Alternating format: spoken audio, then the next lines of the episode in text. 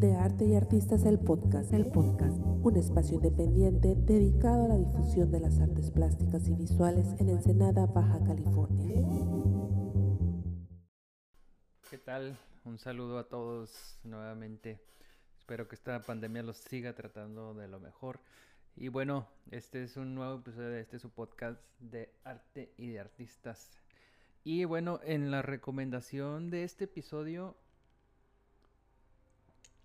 tenemos una, bueno, no una banda, pero sí un otro podcast acerca de, de música que les quería recomendar. Este también, como todo lo que presentamos aquí, es un proyecto realizado en Ensenada por ensenadenses y pues obviamente para Ensenada, ¿no?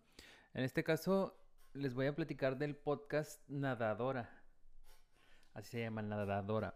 Eh, bueno, es un programa de radio de corte musical enfocado en la selección de pop español, o sea, español, grupos de España. Es la particularidad que tiene este proyecto.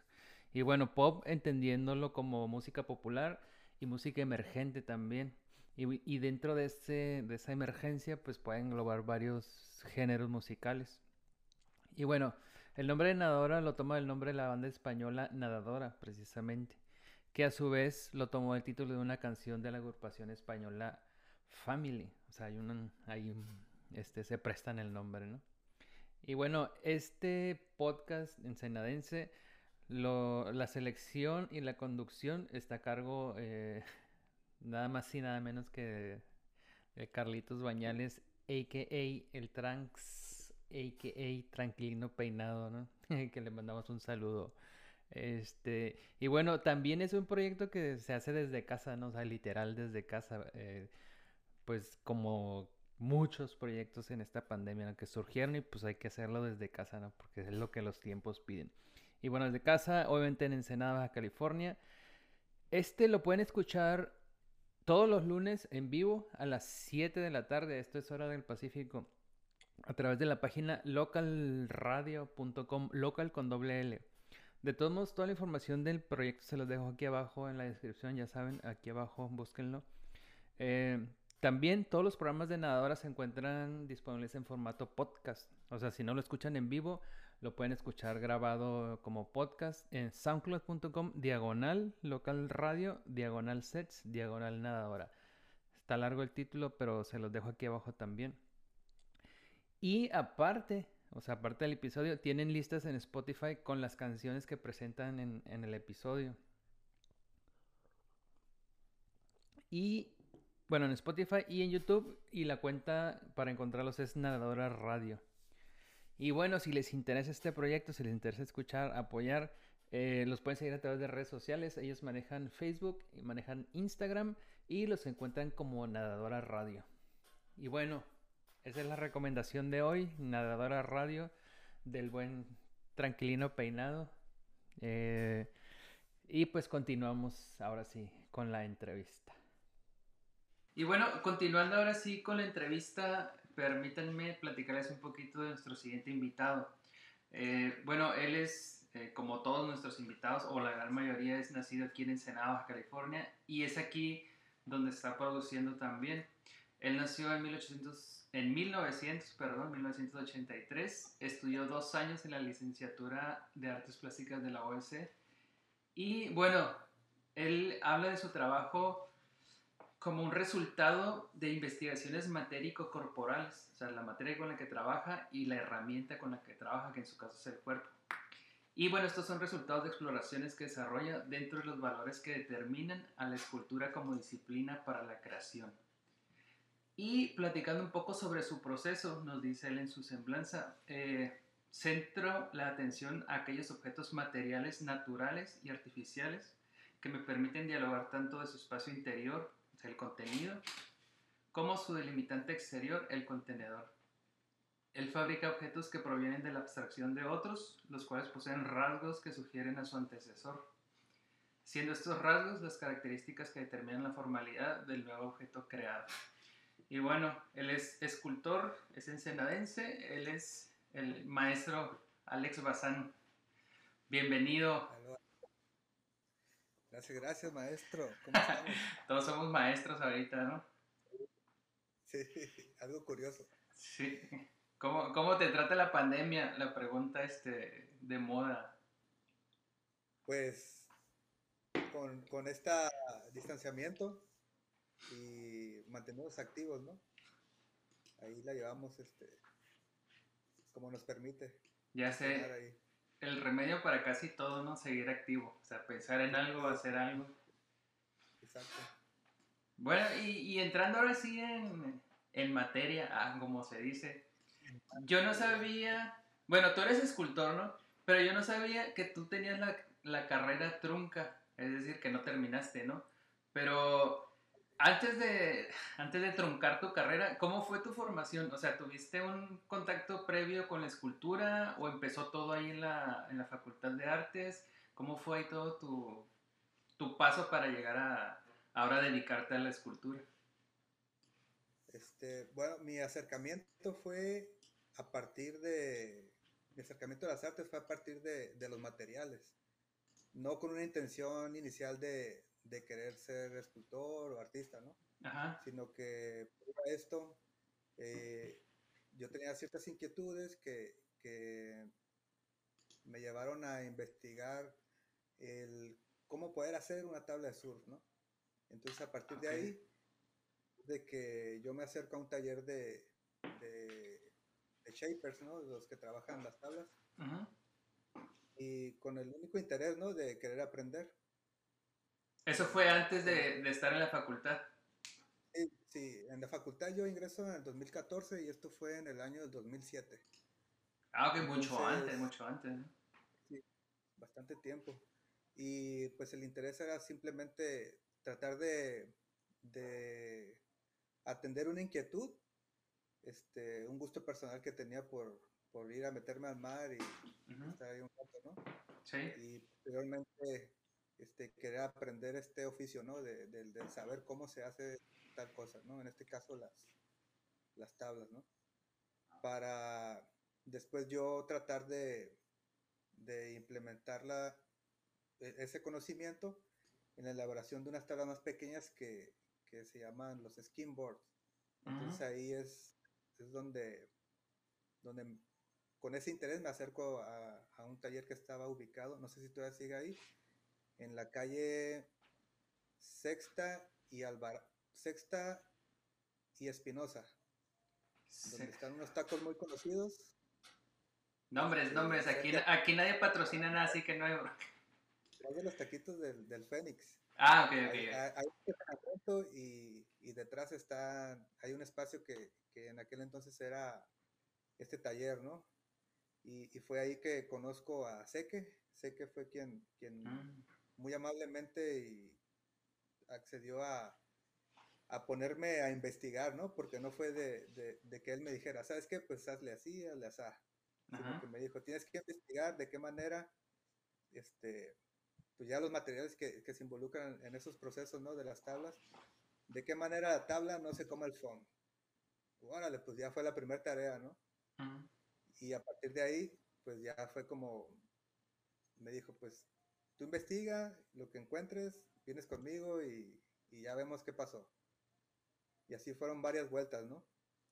Hasta que en esas investigaciones, en la chamba que él, pues, me asignaba, ¿no? De, tener que investigar, es que me voy, este, topando con información ya de internet, ¿no? De, de que había cosas que se hacían con esos materiales, pero ya no enfocados a, a, las tablas, digamos, ¿no? Sino que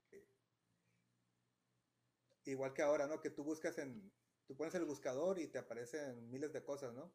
Ajá, sí. Entonces, en, en algunas de esas búsquedas me aparecieron algunas esculturas de Ron Mueck, quizás algunos saben quién es, ¿no? Que hace hiperrealismo con, con fibra de vidrio, con silicones.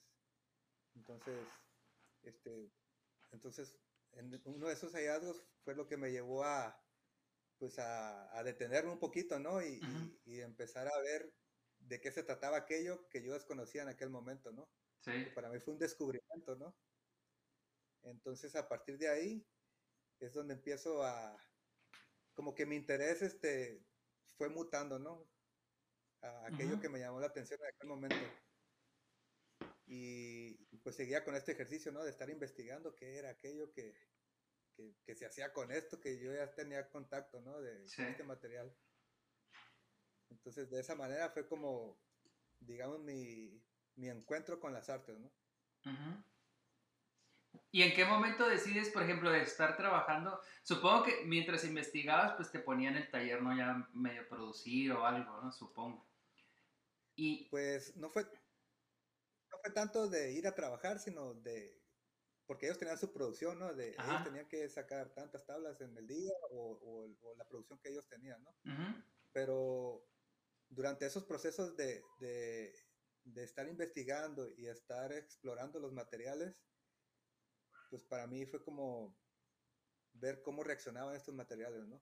Como esta resina, ya sabes que es como bien caprichosa, ¿no? Que sí, sí, sí. Si, te pasas de niveles, este, hace una cosa, si le echas de menos, pues no. Hace otra. Sí, sí, sí. Entonces fue pura exploración. Todo ese periodo fue como exploración, exploración.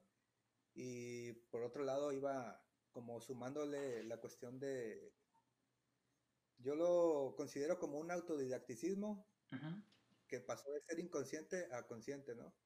Ah, Porque pues era a partir de lo matérico, de, de, este intercambio con el material, a llegar a ser este, pues ya algo como más buscado, ¿no? O sea, mm. cómo se llega a hacer algo que, que tiene esta, este resultado formal, ¿no? Llámese ya un busto, este, no sé, alguna, alguna réplica, y de esa manera es como, pues me voy como cayendo en, la disciplina esta que es la escultura, ¿no? Ajá. Eh, en el que yo lo tenía bien marcado, ¿no? Esto es escultura y tiene que ser de esta manera. Así. Sí, así tal cual.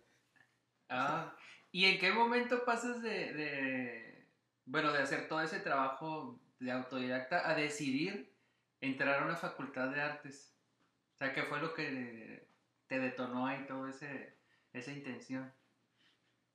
Sí, pues fue a partir de, de, este proceso, digamos, un largo proceso de, de, estar explorando, de estar en búsqueda, pero no con un sentido práctico, ¿no?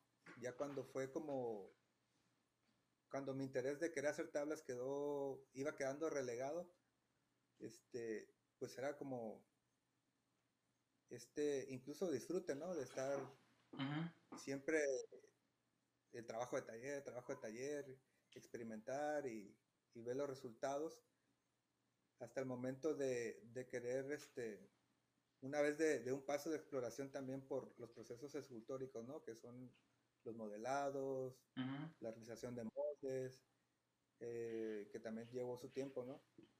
Hasta llegar a, tener como este otro interés de, querer profesionalizarlo, ¿no? Y de qué manera se puede profesionalizar. En aquel entonces, pues, ah, lo que creía era de acercarme a un lugar donde, donde se desarrollaran estas prácticas, ¿no? Y ya la universidad, aquí Artes Plásticas tenía creo que serán que unos tres, cuatro años de que se había, de que se había este abierto venido para acá, ah, abierto la, la, licenciatura acá en Ensenada, ¿no? Ah, ok. Estamos hablando del 2000, ¿qué? 2012. Del 2000, 10, por ahí. En 2013. 13. Ajá, en 2013. Sí, ya en el 2013 fue cuando pues ya dije, pues va, vamos a ver dónde puedo como profesionalizarme, ¿no? Pues, en este ámbito.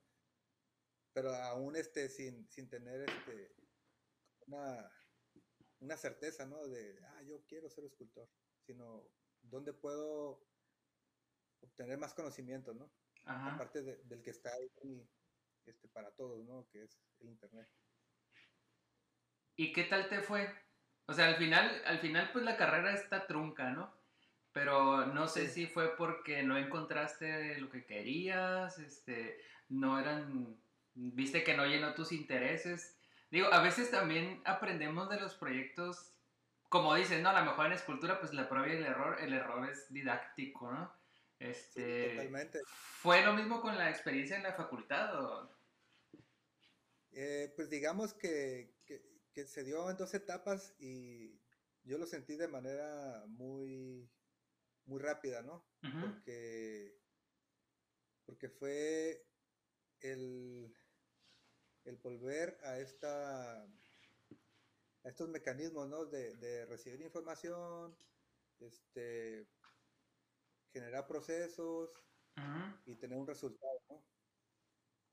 Y pues sí, dije, pues bueno, aquí vamos a aprender cosas que desconocemos, Sí, pero que también a la par este, no atendían los intereses personales, ¿no? Bueno, al- algo así fue como mi experiencia, ¿no? De, de que se generalizaba mucho la, este, ese compartir de conocimientos, ¿no?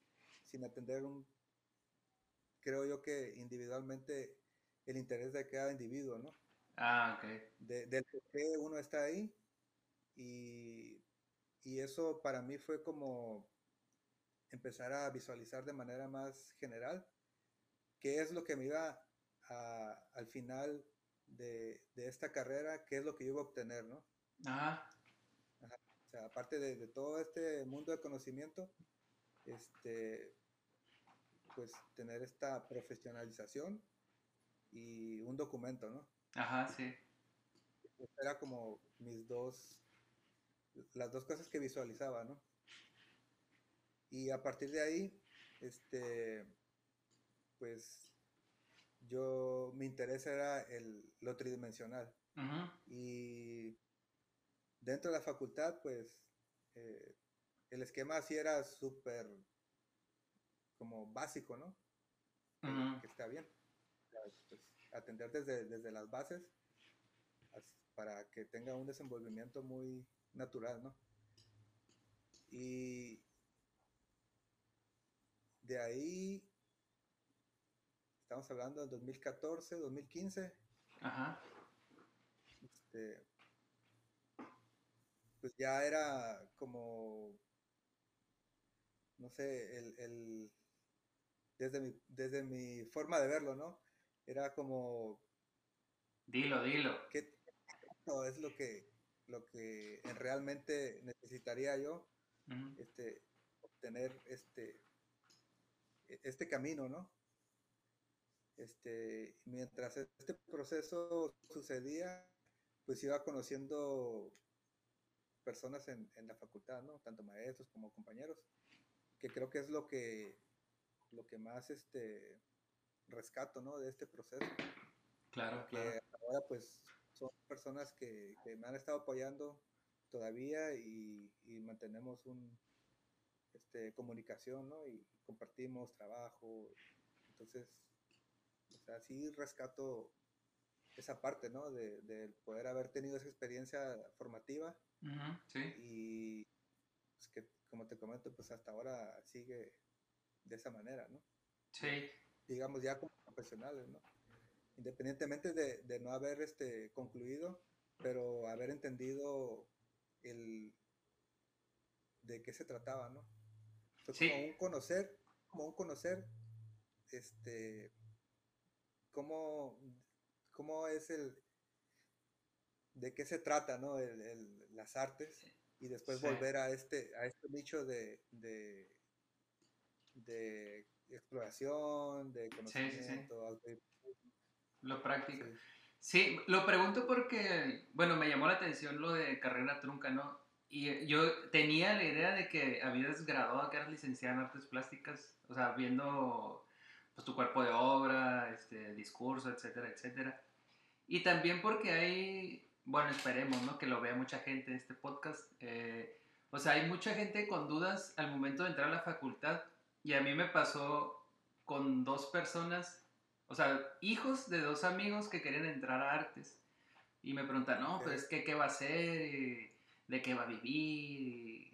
Y otros me preguntaban, y los hijos me preguntaban, oye, pero ¿qué hacemos en artes? ¿Qué vemos en artes? Entonces, sí hay gente que que tiene una idea de lo que es entrar a, estudiar artes y llegan y se topan con un mundo así súper distinto, ¿no? Eh, algunos continúan. En mi caso fue algo parecido, ¿no? O sea, yo tenía una idea de lo que era artes, entré y vi otras cosas totalmente distintas. Pero a mí sí me gustó mucho todo esto que encontré, ¿no? Y creo que estoy repitiendo esto, lo dije en otro podcast por ahí. Y pues sí, si, si tu búsqueda era la escultura, eh, yo veo la carrera de artes como, como un gran tronco común, o sea, toda la carrera para que tú salgas y después ya te especialices en lo que, pues en lo que te guste, ¿no? Y precisamente hablando de escultores, eh, bueno, tengo que platicarles a quienes, a quienes nos escuchan que tuve la oportunidad de compartir un tiempo corto, cortísimo en, en, el CRIA, que es Centro Centro de Residencias e Investigación Artística aquí en Ensenada, que creo que es el único de su tipo. Compartimos algunos días de trabajo, este, Alex y yo, y publiqué en Facebook alguna foto de las que tomamos ahí donde se veía barro y se veían esculturas, y alguien me preguntó o me comentó, ah, vas a entrar a la escultura, qué bueno, porque en Ensenada casi no hay. Y fue, se me quedó como resonando eso. Entonces, si hay escultores en Ensenada, o, es cierto que no hay tantos y por qué, por qué será eso? O sea, pintores yo veo que salen y, y, por, o sea, muchos, ¿no? Este, pues hay mucha gente que dibuja y todo eso, pero escultores creo que sí, o no se habla tanto de ellos, eh, o sea, desde tu visión, ¿no? Y tú que estás como en este, pues dentro de esa disciplina. Bueno, pues desde mi perspectiva, creo que no tiene que ver tanto con, la disciplina este, para materializar, sino más bien con las inquietudes que tenga el artista, ¿no? Que pueda que, pueda tener esta libertad de, acceder a, a que una idea se pase por la escultura, pero también vaya a la pintura, que regrese por el dibujo o se vaya al video, ¿no? O sea, no es tanto de que todo lo que tengo que hacer tenga que ser escultura porque creo que, pues, como creadores, estamos siempre trabajando o investigando temas que, son muy, muy laxos, ¿no? Que nos permiten tener conocimiento de, distintas perspectivas que si, si, tratamos de someter desde el principio este, el resultado, pues nos estamos perdiendo todo ese recorrido, ¿no? De verlo desde tantos ángulos, vemos las disciplinas, que, pues que, no sé, perdemos esa riqueza, ¿no? De, de, poder ver esta, estas múltiples versiones, ¿no? y al final ya materializarlo, ¿no? Pero, este, si nos vamos por, por disciplina y escultores, pues sí, este, incluso en la facultad se ha visto este, un incremento, ¿no? Desde de, unos años para acá en, esa área, ¿no? De que, compañeros, este, alumnos están este, enfocándose más en lo tridimensional, ¿no? Sí, pues que si nos pusiéramos a hacer un, no sé, algún recuento o algo así, eh, pues yo podría contar, por ejemplo, de los escultores eh, pre-facultad de artes y pre sea arte, todo eso, pues el maestro Arámbula. Eh, sí. Conozco a Leonel Vaca también. Eh, y pues en la facultad del maestro Morales y Vicente. Sí, y, y, bueno, y te cuento a ti. O sea, son cinco.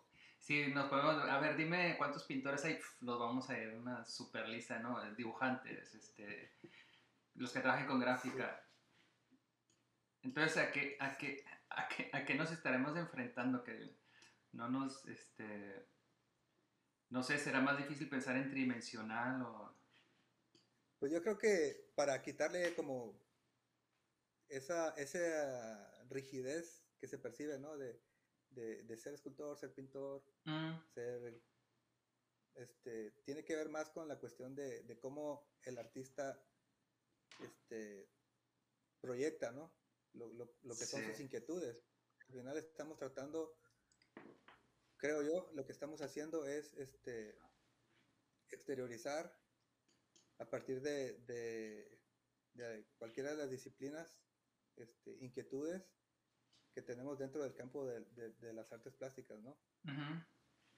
Entonces, yo creo que el artista, este, pues tiene esa facilidad para, para poder hacer como péndulo, ¿no? En todo esto y él decidir de qué manera va a salir esta, esta inquietud, ¿no? O, mostrar estas realidades que, que, que, está percibiendo, ¿no? Sí. Hablando ya de, de, proyectos, o sea, de tu, de tu trabajo, guardé aquí un párrafo de tu semblanza, de tu statement, que me pareció así bien interesante. Lo voy a leer y ahorita platicamos del proyecto. Bueno, dice, desde el año 2014 inició una exploración formal en la presa. La presa de Emilio López Zamora, aquí en Ensenada, no está ahí por la popular. La presa de mi ciudad, en la búsqueda de elementos materiales que pudiera utilizar en mi producción plástica. Dicho interés por el sitio tiene su base fundamental desde mi historia personal, ya que antes de que se edificara la cortina de lo que es la presa, bueno, Emilio López Zamora, fue el lugar donde habitaron mis antepasados. Me pareció bien interesante porque casi siempre cuando hablamos de arte o de proyectos y todo eso, a veces los dejamos en lugares como bien etéreos, ¿no? Este, conceptos, teoría y todo eso. Y conectar un proyecto, o sea, con un lugar físico, así que yo puedo ir y tocar y ver exactamente, me parece como muy rico. O sea, si alguien lee esto, puede crear una conexión con, con, el trabajo que estés realizando, ¿no? Entonces, platica un poquito de este proyecto. Eh, bueno, eh, ¿cómo se llamó y de qué trató? ¿O de qué trata si es que sigue vigente? Sí, bueno, pues este proyecto pues ha sido el, el gran hallazgo, ¿no? Porque dentro del proceso de formación ya académico. Esto fue todavía en tiempos de facultad, ¿no? 2014, todavía estabas ahí.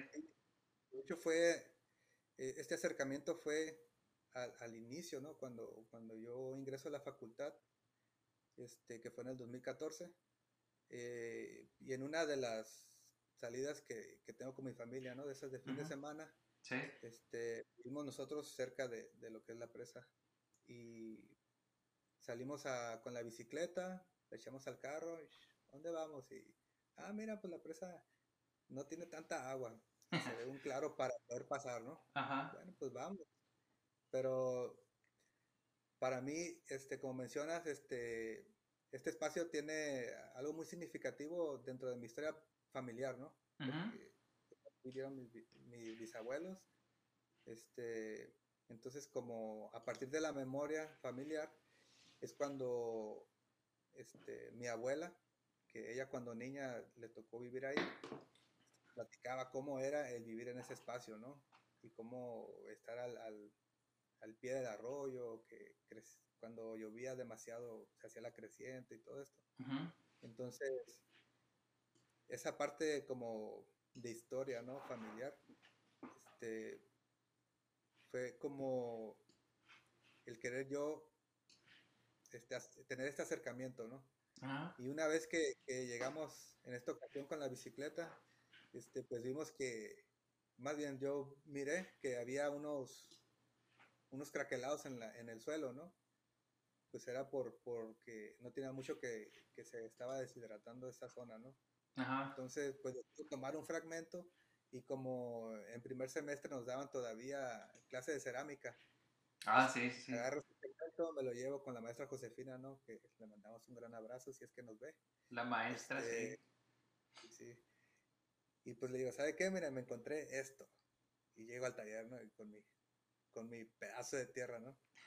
y ya es que ella me dice, ah, mira, vamos a explorar, vamos a hacer una, una investigación, a ver si podemos usarlo para quemas y todo. Y pues así transcurrió ese semestre. Este, llevamos a cabo esas investigaciones, ¿no? De, de, por el lado de lo que lo que tiene que ver con la alfarería tradicional, ¿no? De triturar, procesar y hacer pruebas. Este, pero en ese momento de 2014 no lo tenía tan presente como un proyecto, ¿no? Sino simplemente fue un hallazgo en un lugar, este, un, un, espacio colectivo y, y hasta ahí, ¿no? Pero conforme voy, este, teniendo avance, este, tanto en, la carrera, como en los resultados obtenidos.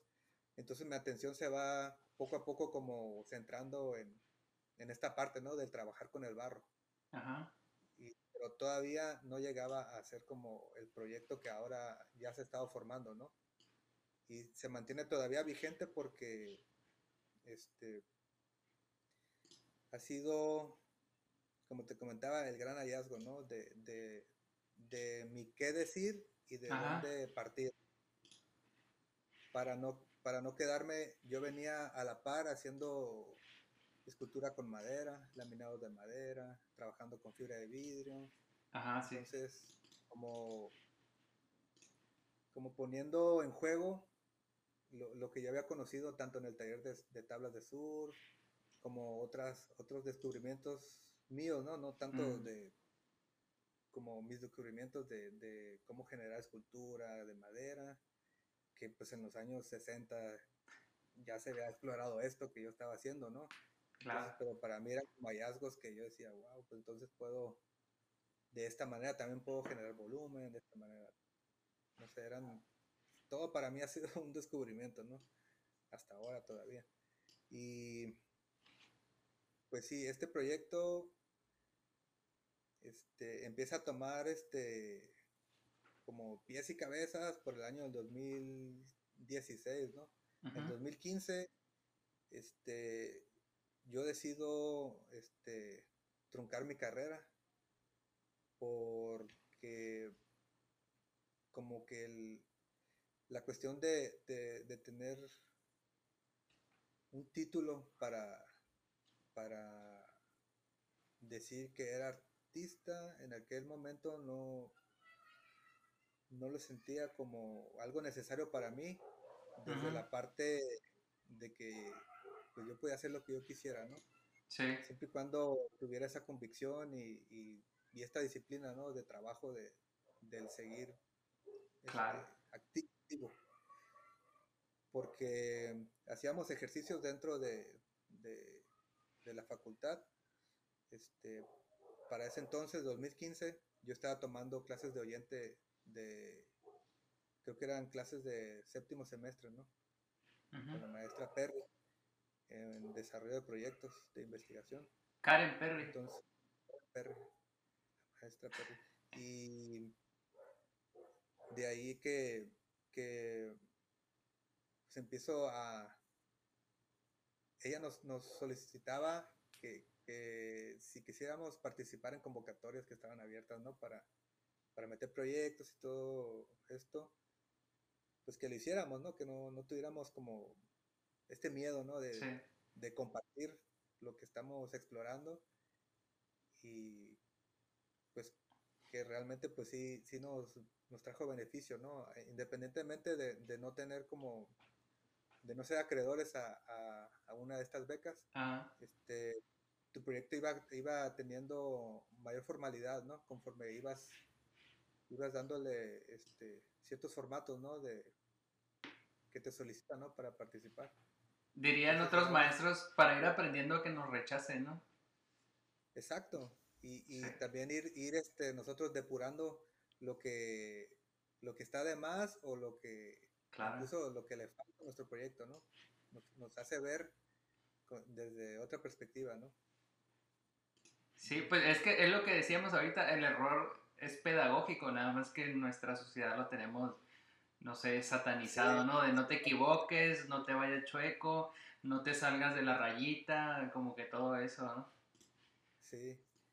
Y pues sí, es que realmente el, trabajo, digamos, como inicio, como yo me percibía como escultor, ¿no? O sea, yo digo, me percibía porque... Ya no. Ya no, yo creo que ya tengo a mi disponibilidad todas las, disciplinas, ¿no? para, para exteriorizar aquello que, que, es mi trabajo, ¿no? Y, Excelente eso. Y pues el trabajo, en este caso con objetos, eh, y en mi caso el objetos recolectados desde de este espacio de la presa, este, pues me permite tener o valerme de, del, del, proceso creativo de la escultura, el interactuar con los materiales y posteriormente generar este como distintas formas de, de, materialización, ¿no? Que sería, por ejemplo, algo, no sé, tridimensional, algo bidimensional, y cómo estas dos cosas que ya decidí llevarlas adelante, este, también tienen sus propios diálogos y, empezar a confrontarnos, ahora sí que entre, entre el material, por eso como menciona en, el statement, ¿no? De, de es un, una confrontación matérico-corporal, ¿no? Donde participa los materiales que recolecto y, y, pues mi visión, ¿no? De, de, el por qué decidí recolectar esto. Y algo para mencionar es de que cuando hago una recolección, no es que inmediatamente yo recolecte para ponerme a trabajar, sino que voy haciendo como mis stocks, ¿no? De, de cositas que están ahí recolectadas y yo lo considero como dejarlas fermentar, ¿no? Porque si bien mi trabajo con la presa es muy personal, pero involucra mucho lo social, lo colectivo, porque es un espacio que siempre está en constante cambio, pues. Si hay, si hubo una, un gran incremento de agua, ¿no? En el represo, pues de tal cosa, ¿no? De que, digamos, no puedes cruzar de lado a lado porque está el agua, ¿no? Pero conforme va disminuyendo los niveles, este, pues se van generando espacios de tránsito, ¿no? Y estos espacios de tránsito lo que conlleva es de que pues hay quienes se acercan para, para depositar residuos, ¿no? Residuos materiales como basura, escombros, etcétera, ¿no? Todo lo que, lo que uno se imagina y hasta lo que no, porque es increíble ver lo que, uno se encuentra. Sí. Y, y a partir de ahí es de que este, de los recorridos que realizo yo con, este espacio, pues es ir generando, es recolectar tanto materiales como información visual, ¿no? Con el, transitar el paisaje, este, ir viendo cómo se va modificando sus periferias. Y todo esto pues me lo traigo ya sea con un, en un, este, en un apunte, en un trazo, una foto o simplemente con la memoria, ¿no? Sí. Y, empezar a, empezar a, cuando estás ya en el proceso creativo, empezar a, sacar todo esto y, y, ver de qué manera lo puede uno ir enlazando, ¿no? ¿Y en qué momento conectas, bueno, ese, bueno, esos caminar, ese registro, ese recolectar los, la materia, realmente es matérico al inicio, ¿no? Tu, digamos, tu proceso. Pero ¿en qué momento conectas con lo de tus antepasados? Ah, es que todavía sigue en pie ah. este, una pila que construyeron cuando mis bisabuelos, mis bisabuelos vivían ahí, que es, vamos a describirlo de esta manera, ¿no? Es tal cual es una piedra muy redonda y, y, en su parte superior me imagino yo que realizaron una especie de simbra para poner un cuadrado, ¿no? Que es, es, la pila. Entonces esta pila todavía se mantiene ahí y es como para mí el, el lugar icónico de que todavía perdura, ¿no? Eh, la, la memoria familiar, ¿no? Porque era muy recurrente cuando mi abuela nos, nos platicaba de que vivían ahí y siempre salía, y la pila, y la pila la hicieron que, que tu, tu bisabuelo y ayudó los, tíos y entonces son anécdotas muy que vienen muy de la oralidad, ¿no? Sí. Y de esa manera fue como de, de manera muy personal, ¿no? Fui adquiriendo como estas memorias a pesar de no haber estado en ese lugar, pero ya ir generando estas imágenes, ¿no? Y al momento que, que yo tengo el encuentro con, con, esta pila que tanto se hablaba de ella, pues ya como que ah, se, Tuvo sentido todo, ¿no? Sí. Entonces ya tengo una imagen, tengo un espacio, tengo un lugar que, pues que es el que me está ahorita nutriendo, ¿no? En, plásticamente hablando, ¿no? Y, tratar con un lugar que es colectivo, que está en el imaginario colectivo, pues, pues es algo como, no sé, como tener este, la visión, mi visión, dentro de muchas visiones, ¿no? que quizás nunca vayan a materializarse plásticamente, pero pues están en el recuerdo de otros, ¿no? Es la foto que está en tu currículum. En el currículum, sí. Que ah, ahí como... Sí, recargado en, eh, sí, una piedra, un, monolito, un cuadro encima, que, o sea, es, tiene todo lo escultórico, todo lo escultórico. Esa es, ¿no? Sí. O sea, como para ir, sacarle molde y la reproduces y la plantas en otro lugar. Pero es a partir, ¿no? De, como te digo, este, uno como artista, como creador, este, percibe esas, esos rasgos, ¿no? Sí. esa estética que tiene el lugar, los espacios, a partir de, de, de cómo uno se ha ido nutriendo, ¿no? Con, pues con, con información que uno busca, con el ejercicio práctico, con lo manual, lo que sea. Este, todo eso le va aportando a uno para, para el momento de, de esta contemplación, ¿no? de los espacios que uno considera sus espacios de investigación. ¿no? Claro. Bueno, como ejercicio, bueno, quien esté escuchando y le interese ver esta imagen, la voy a sacar y la voy a publicar en el Instagram del podcast de Arte y Artista, así nos encuentran, y en la página de Facebook también, Diagonal de Arte y Artistas. Sí, no hay problema con eso, Alex. Excelente. Entonces, eh, porque el, el, objeto, o sea, tiene toda la vocación escultórica, o sea, es una escultura. Entonces está bien interesante. Si ahorita te decía yo que cuando mencionas que tomas barro de la presa y alguien ya lo conecta con un lugar físico, es una experiencia, pues te lleva a otro nivel, ¿no? Ya no es la pieza disasociada, lejana, etérea, o sea, es algo tangible. Entonces me imagino que tú al conectar con la pila de la casa de tu abuelito, es otro tipo de experiencia también, ¿no? De alguna manera te une a, a ese, a esa escultura. Sí, pues como te mencionaba, pues yo, lo que sucede ahí es de que al yo encontrarme o reencontrarme, ¿no? Porque yo, yo tenía una imagen que, que había generado a partir de los relatos, pero al tener ya la imagen ya presencial, ¿no? In situ con, con, con, la, con lo que es la pila, pues fue lo primero que vi yo, los volúmenes, como que una esfera arriba de un cuadrado y luego sube el nivel, sube el nivel del agua y llega a cubrirlo, pues entonces, ¿cómo es de que no se ladea, se cae y sí, sí, muchas, muchas ¿no? De, entonces, pues sí, digamos que esa parte de, de lo familiar, este, está muy latente en mí. Pero trato también de que mi trabajo no se quede en eso, ¿no? De que sea como una historia familiar, sino sacarlo de, o separarlo un poco de, de, lo familiar y que quede también, digamos, en algo más colectivo a la interpretación, ¿no? Sí, hacerlo disponible, ¿no? A un público, a un, bueno, un consumidor, porque... No tanto de, de llevarlos, de que tengan que ver mi familia, sino de, esto proviene de aquí y está a, la disponibilidad de todos, ¿no?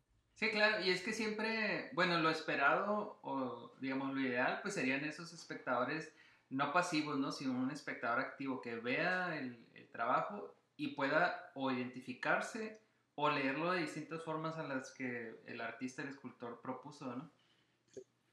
Sí, que yo creo que es lo que siempre ocurre, pues incluso uno como cuando está del lado de, espectador, pues es uno, desde mi caso, este, me gusta siempre acudir al, encuentro con el objeto, ¿no?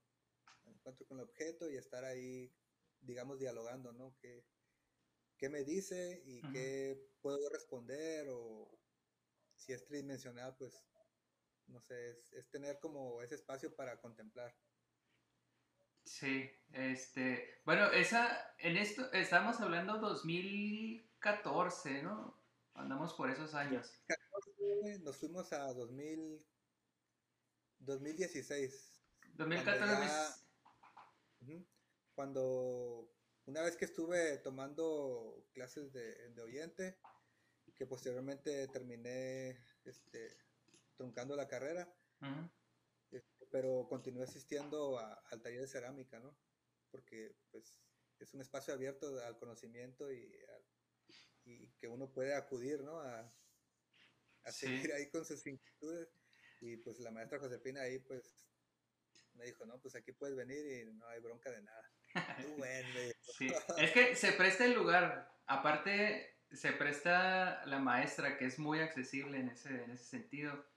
De hecho, yo de esa materia, o sea, si me preguntaran qué materia debe ser obligatoria en la facultad en primer semestre, es cerámica, en lugar de ser optativa.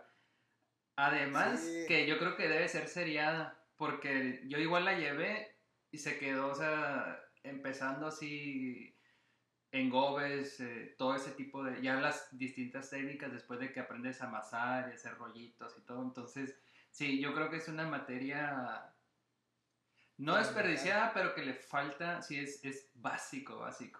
Pero, pues bueno, ¿no? Porque para, para muchos el, es el primer encuentro con lo tridimensional, pues el, manipular materiales, el, el salirte del, de lo bidimensional, el, el, tener este encuentro, ¿no? Con, con, ah, no sé, amasar. Con la materia, sí. Eh, y, debería ser, como mencionas, ¿no? Algo que, que no sea ni optativo ni, y, que no empiece como en el quinto semestre, no sé. No sé cómo está el plan de estudios ahora, pero... Creo, creo que sigue, es de primer semestre y es optativo. Pero bueno, si alguien de la UAS escucha o, o la, este, la sociedad de alumnos, estaría súper interesante que esta materia fuera seriada. Sí, o complementada, ¿no? Con, sí, claro, claro. que, te, que de inmediato te traslade a, la experiencia tridimensional. Pues. Sí. Eh, bueno, lo del, lo del año, bueno, ya que hemos era 2014, 16, ¿no? Por ahí fue cuando que estabas en la facultad también. Pero ¿cómo ha sido el, el digamos, la evolución ahora a presentar en, en la Galería de la Ciudad eh, Memoria Elemental? También es escultura, todo eso, pero ya, o sea, estamos hablando de que seis años atrás, o sea, cómo era el, el, Alex Bazán ahí en la presa y qué presentas ahora en, ya en la Galería de la Ciudad con, con Memoria Elemental. Bueno, pues esta, esta Memoria Elemental viene precisamente, ¿no? Del 2016, cuando una vez que tuve los resultados, ¿no? Obtuvimos los resultados de, de aquellos procesos artesanales, ¿no? Y posteriormente llevarlo a algo, a una búsqueda tridimensional. Este, Estamos hablando del mismo material que sacaste en la presa, ¿es parte de, de, esta expo de 2021? De esta expo no, sino que fue el, lo que estamos hablando es el, el, lo anterior, ¿no? cómo llegamos hasta ahora con ah, utilizar cosas ya de desecho, ¿no? Ah, ok. Previamente fue trabajar con el material y, ver sus procesos y cómo el barro funcionó y, posteriormente se materializó en, una serie de obras que, que las titulé Coterráneo, ¿no? Coterráneo memoria elemental. Ahí fue donde surgió la memoria elemental. Y de ahí se generó una exhibición de las piezas que surgieron de la presa. Creo que se exhibieron en, en Casa de la Cultura aquella vez. Y, y el proyecto pues me había dado demasiada información que, que no creía que fuera como un proyecto que terminara en eso, ¿no? En las piezas, sino que con toda esta información empecé a generar un, yo lo comencé como un manual, pero todavía sigue enriqueciéndose por, por todos estos procesos sociales que, que involucran este espacio, ¿no? Entonces, digamos que soy como, como alguien que va y captura lo que sucede y lo almacena, ¿no? Y en algún momento ya empiezo a, a jalar hilitos, a ver cuál, cuál va para cada lado, ¿no? sí. Entonces, este, pues me, yo caí en cuenta de, de que este lugar pues me estaba aportando más en aquel entonces, ¿no? De, sí, sí, sí. de lo que yo estaba dispuesto a recibir, ¿no? Porque mi, mi visión estaba en escultura tridimensional, materiales y, trabajo en taller y pa, pa, pa, pa. Pero la parte del, del de, la, de la historia del mismo lugar, ¿no? Que está siempre cambiante, pues no la tomaba en cuenta. Si nomás era nomás como ir y saco barro y genero piezas. Pero ¿qué va a pasar si sigo sacando, sacando, sacando? Pues entonces ya no tiene sentido. Para mí no tenía sentido como, como tener este acto de, de, esquilmar la naturaleza del lugar, ¿no? Ajá. Porque pues ya iba a ser una invasión más que, más que algo, no sé, como, como de aportación del lugar hacia mí, ¿no? Sino que yo ya le iba a quitar el lugar. Sí, sí, sí. Entonces de ahí, este, este proyecto del coterráneo, junto con dos compañeras, ¿no? Que fue en el 2018, una convocatoria de, de arte abierto, arte para todos. Con Emma Hatsiri y con Estefanía Bueno participamos en esta convocatoria y, como una exposición colectiva, ellas con su trabajo y yo con el coterráneo. Y pues resultamos este, con la distinción de que se nos dio el premio de, tener esta exhibición. Esto fue en la ciudad de Toluca, en, en el Museo Universitario Leopoldo Flores. Ah, sí, sí. Entonces, estas piezas viajaron hasta Toluca. Un largo trayecto. Sí, sí, sí. Y pues ya estando allá también fue como ver desde otra perspectiva lo que estaba haciendo, específicamente mi trabajo, ¿no? Lo que estaba haciendo y generar este cuestionamientos, ¿no? Porque dentro de mi proceso es también es meterle la crítica, ¿no? Personal. Sí, sí, sí, importantísima la crítica. ¿Por qué lo estoy haciendo? Si lo sigo realizando, este, como tener este muy presente, ¿no? El, el, el, el, resultado de, ¿sabes qué? Pues vas a llegar a esto. Mejor, este, métete en problemas, dije. Ok, pues vamos a, vamos a hacer este, otro paneo del lugar y pues vamos a ver qué más hay, ¿no?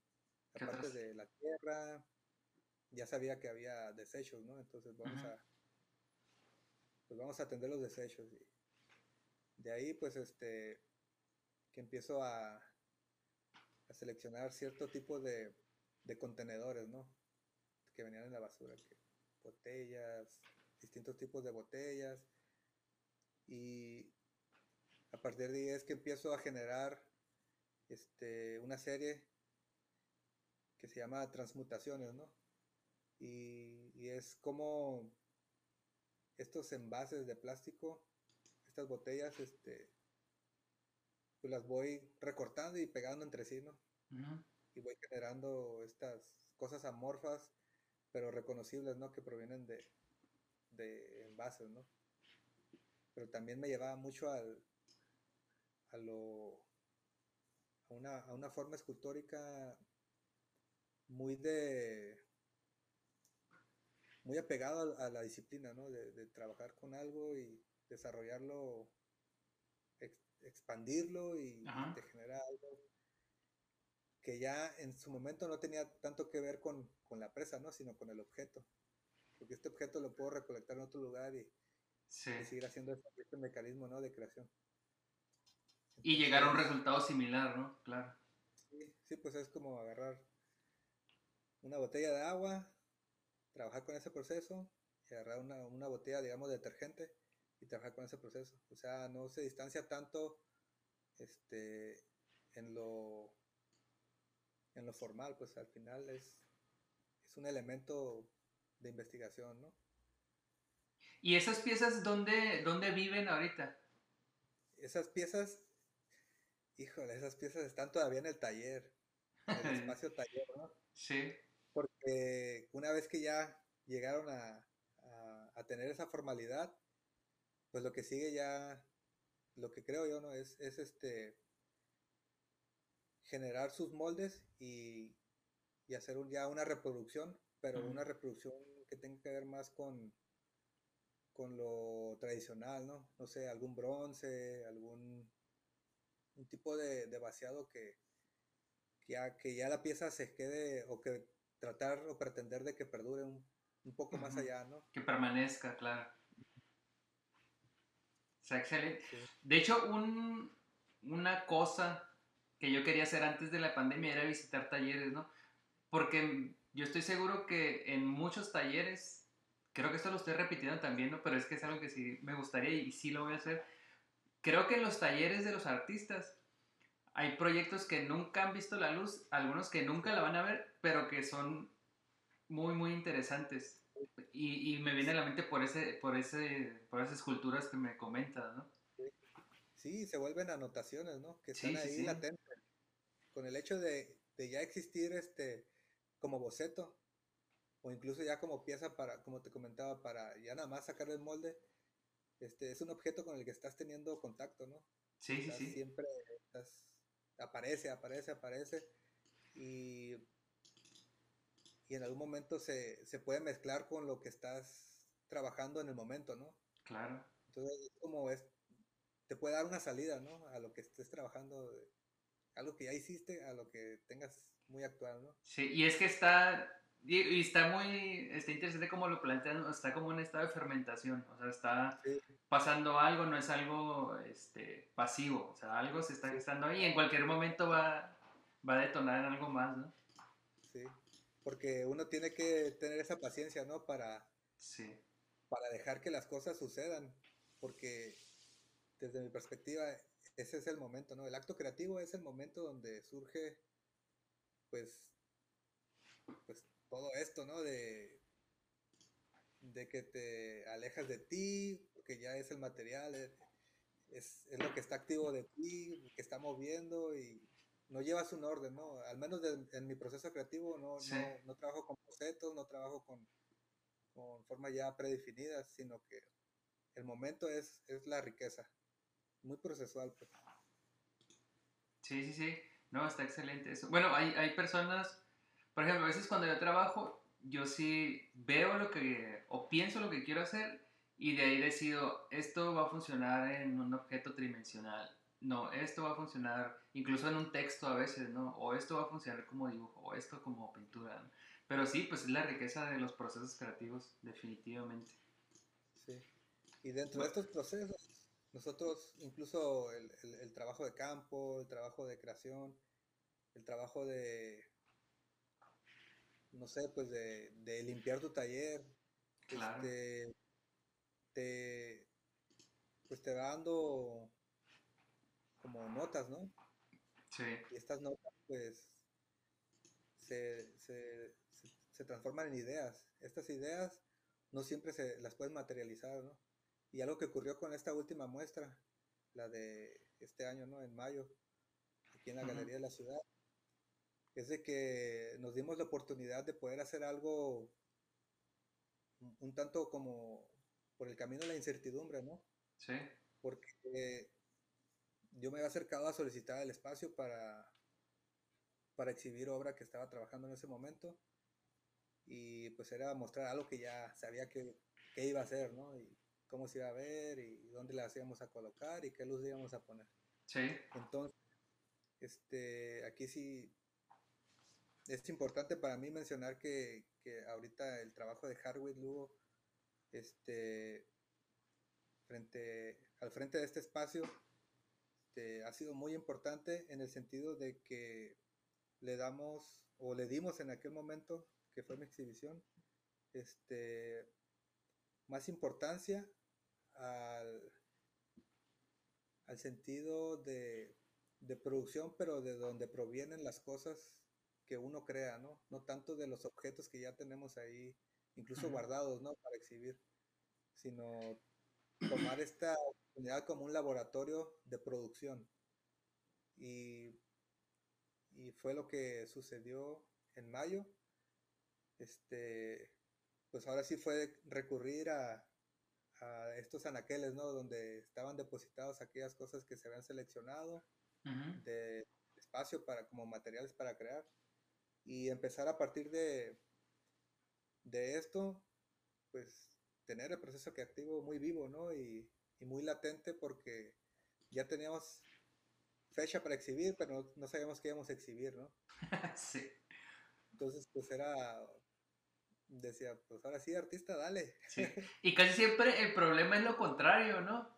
este, tienes cosas para exhibir, pero no hay dónde, no hay fechas.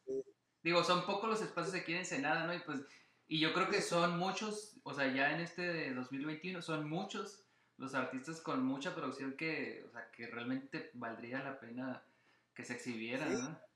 O locales como, como personas que, que vienen de fuera, ¿no? Que, sí. Locales porque pues la facultad tiene ese ejercicio, ¿no? De estar año con año ir generando este una tasa de, de, profesionales, ¿no? Claro. Que también necesitan de estos espacios este, para mostrar cuál es el, trabajo o la propuesta que traen ellos, ¿no? Y gente que viene de fuera que también busca lugares para, para exhibir este, su trabajo, ¿no? Claro. Sí, yo creo que ahorita, bueno, ya nos vamos a salir un poquito del, del tema, pero yo creo que ahorita Ensenada está como, como burbujeante en todo ese sentido de, de producción artística. Y creo que los espacios oficiales, o sea, sea arte, Casa de la Cultura, Galería de la Ciudad, se están quedando no pequeños, sino, o sea, van siendo insuficientes. O sea, la, la demanda de esos espacios está creciendo, o sea, muy acelerado, pero no los espacios, ¿no? Y yo creo que aquí, pues entran todos esos espacios alternativos, ¿no? Incluso exposiciones en cafés, en almacenes, eh, espacios ya privados, o sea, iniciativa privada sacando espacios de exhibición. Pero yo creo que ahorita, o sea, nos está tocando ver ese, yo creo que esa transformación de Ensenada en un, en un lugar donde se puede apreciar mucha mayor cantidad de arte, ¿no? Por, por obviamente la facultad y pues los espacios pequeñitos que están saliendo ahí, ¿no? Sí, sí, es algo que va a suceder, porque Tiene que ya lo pide, ¿no? Ya lo pide. Y algo que sucedió ahora con, con, esta etapa de confinamiento, este, que empezamos a mirar a, empezamos, digo, porque también yo estaba muy distanciado de, de todo lo que son redes y... sí. Que tú me decías mucho, ¿no? De que... Sí, es... Que, que, para mí el, el, el video fue algo como que si ya tienes obra montada o no precisamente que sea una galería, ¿no? Sino un espacio que te permita generar una buena producción de video. Que te sirva para mostrar tu trabajo. Y ahora sí, como dices, que aprovechar las, las, redes para que tu trabajo pueda ser visto más allá de... Claro. De local. Pues es como una vía muy, muy viable, ¿no? Para, para uno trabajar y no esperarte a, a, a tener un lugar este, de exhibición físico, cuando lo puedes hacer también como virtual, y no, no tanto que sea como en vivo, ¿no? una videollamada o lo que sea, este, o lo que, como lo que estamos haciendo ahorita que después va a quedar grabado, este, pero ya pensar también un poco en el, en la producción, en la producción esta del video, ¿no?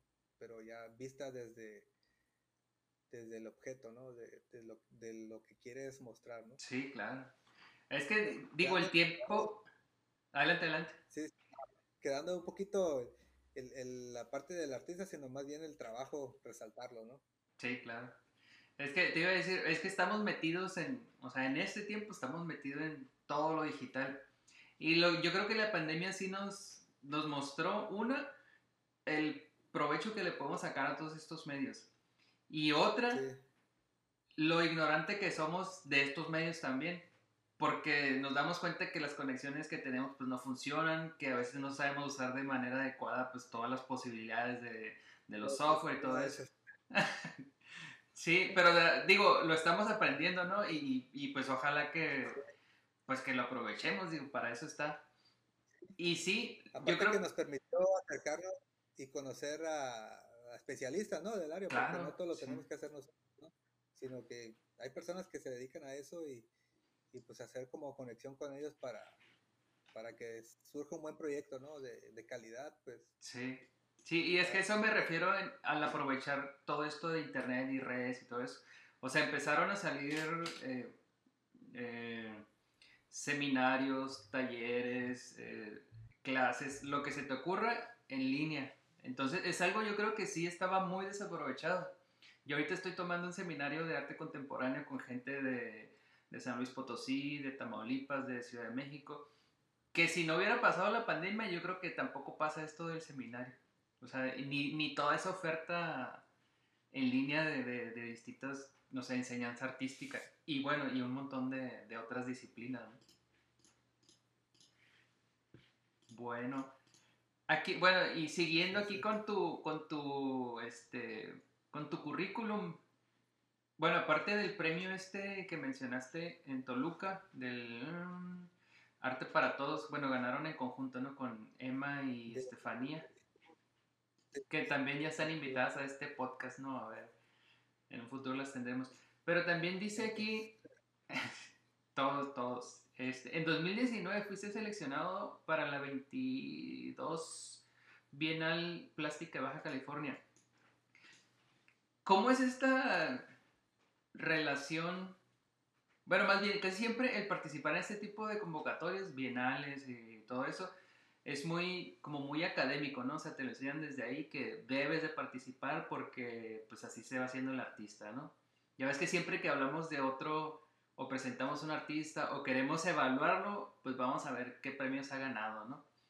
Entonces, pero ¿cuál es tu, voy a preguntar, tu relación con los premios? O sea, ¿son necesarios para, para que uno se diga artista o, o pues son el apoyo económico que, que, que fueron al inicio? Este, ¿Es algo que te pone, no sé, encima en tu profesión? ¿Cuál es ahí tu, tu relación con esto?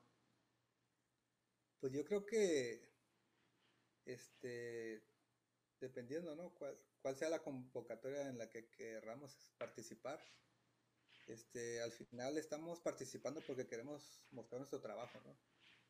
Y, y lo elegimos a partir de, de, pues de, de, qué manera o hacia dónde queremos proyectarlo, ¿no? El trabajo. Claro. Este, pero por la cuestión económica, no creo que sea la mejor vía, ¿no? De participar por el premio, sino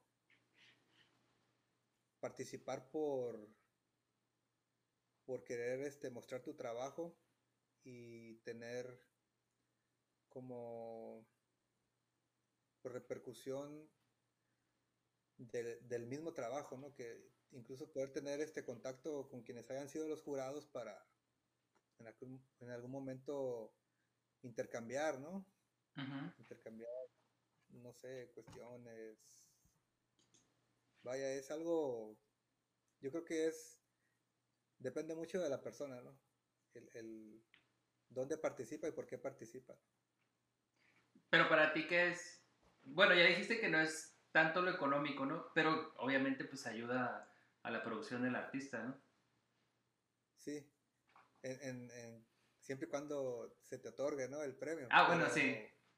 Inicialmente, pues, pues uno por, por querer este mostrar el, el- el trabajo, no tanto lo, lo que hayas creado, ¿no? Sino lo que engloba todo tu trabajo, ¿no? De dónde proviene, de qué es lo que estás realizando, cuáles son las, las los resultados que has tenido y eh, en lo personal básicamente es por eso, ¿no? Por querer tener este proyectar esto que, que, uno está realizando en, en- dentro del ámbito que corresponde a las artes plásticas. ¿no? Claro. Bueno, la verdad que estuvo bien interesante la plática. A ver si no la riego con la siguiente pregunta, pero compártenos tus redes sociales. O, si alguien quisiera ver más de tu trabajo, ¿dónde te puede encontrar? Este, ¿Alguna página o perfil en alguna red social? ¿Algo? Pues tengo de redes sociales, tengo mi Facebook, que es Alex Bazán, no sé si lo... Alex Bazán. Y para ahora pues tengo, ahí tengo unos catálogos elaborados, que Ah. con gusto se los comparto a quien, a quien quiera revisarlos, ¿no? Ah, ok. Próximamente ya tendremos Instagram.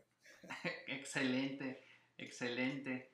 Este, pues algo más que quieras agregar, Alex, ya para, para despedir. Mira, yo pensé que iba a ser como entrevista así cortita, ya llevamos una hora con siete, entonces digo que estuvo bueno el, el- la, pues la sí. plática. ¿Algo más que quieras compartir ya para, para despedirnos? Pues nada, nomás agradecerte a ti por, por este interés ¿no? Que surgió para compartir y pues muy agradecido contigo y con tu espacio. Excelente, no, no, no, digo, para eso está el espacio. Este, pues bueno, entonces ya saben que este podcast tiene además una página en Facebook, Diagonal de Arte y Artistas, tiene un perfil en Instagram, Diagonal de Arte y Artistas también, y tenemos una página en Patreon por si quieren patrocinar este espacio de forma más permanente. Recuerden que si se suscriben les mandamos una camiseta como esta. A quienes estén viendo el video, los que estén escuchando en plataformas de audio, vayan a YouTube para que la vean o síganos en la página de Facebook. Eh, Patreon es www.patreon.com diagonal de arte y artistas. Eh, yo fui Sergio, esto fue el episodio 7 y nos vemos en el episodio 8 donde seguiremos hablando más de arte y de artistas. De Arte y Artistas el podcast, el podcast, un espacio independiente dedicado a la difusión de las artes plásticas y visuales en Ensenada, Baja California.